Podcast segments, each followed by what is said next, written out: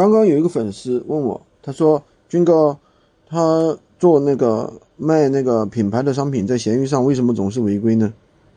其实这个违规的话是闲鱼的一个保护机制啊。什么保护机制呢？当你的数据异常的时候，它就会违规。什么叫数据异常？比如说你的价格异常，对吧？明明，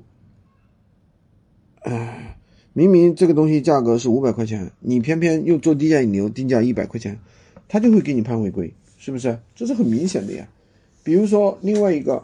你在闲鱼上消耗了大量的资源，然后你东西又没卖掉，每天几百个咨询，甚至我们有有人就这样操作的，每天几百个咨询，他从几百个咨询里面获取一单两单，你想想，你这样去玩，那系统肯定会认为你在浪费资源，他也会很容易给你违规。所以说，不是说闲鱼卖东西就会违规，如果说闲鱼卖东西就会违规，那谁还去卖东西啊？对不对？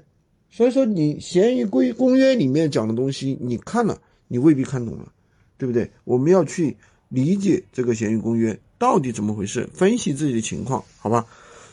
今天就跟大家讲这么多。喜欢军哥的可以关注我，订阅我的专辑，当然也可以加我的微，在我头像旁边获取闲鱼快速上手笔记，也可以加入我们的训练营，快速学习，快速赚钱。